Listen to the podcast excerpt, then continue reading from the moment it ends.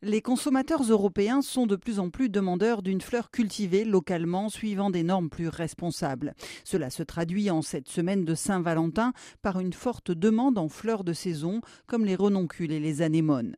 Résultat, leur prix a flambé, la production dans le sud de la France et en Italie ne permettant pas de répondre à la demande. La tradition d'offrir des roses reste cependant encore bien d'actualité et dans ce créneau, l'Éthiopie et le Kenya demeurent des origines incontournables. Alors que 160 hectares de culture sont dédiés aux roses aux Pays-Bas, on en compte 3600 au Kenya et 1700 en Éthiopie.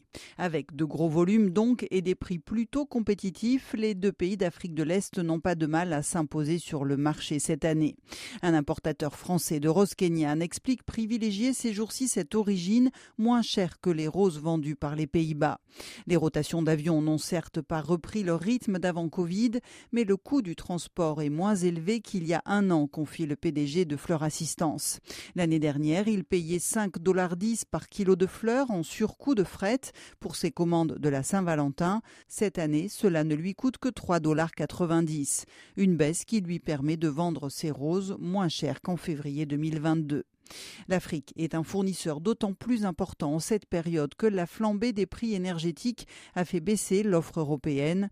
Des producteurs ont mis en pause leur activité, d'autres ont baissé la température de leurs serres pour faire des économies.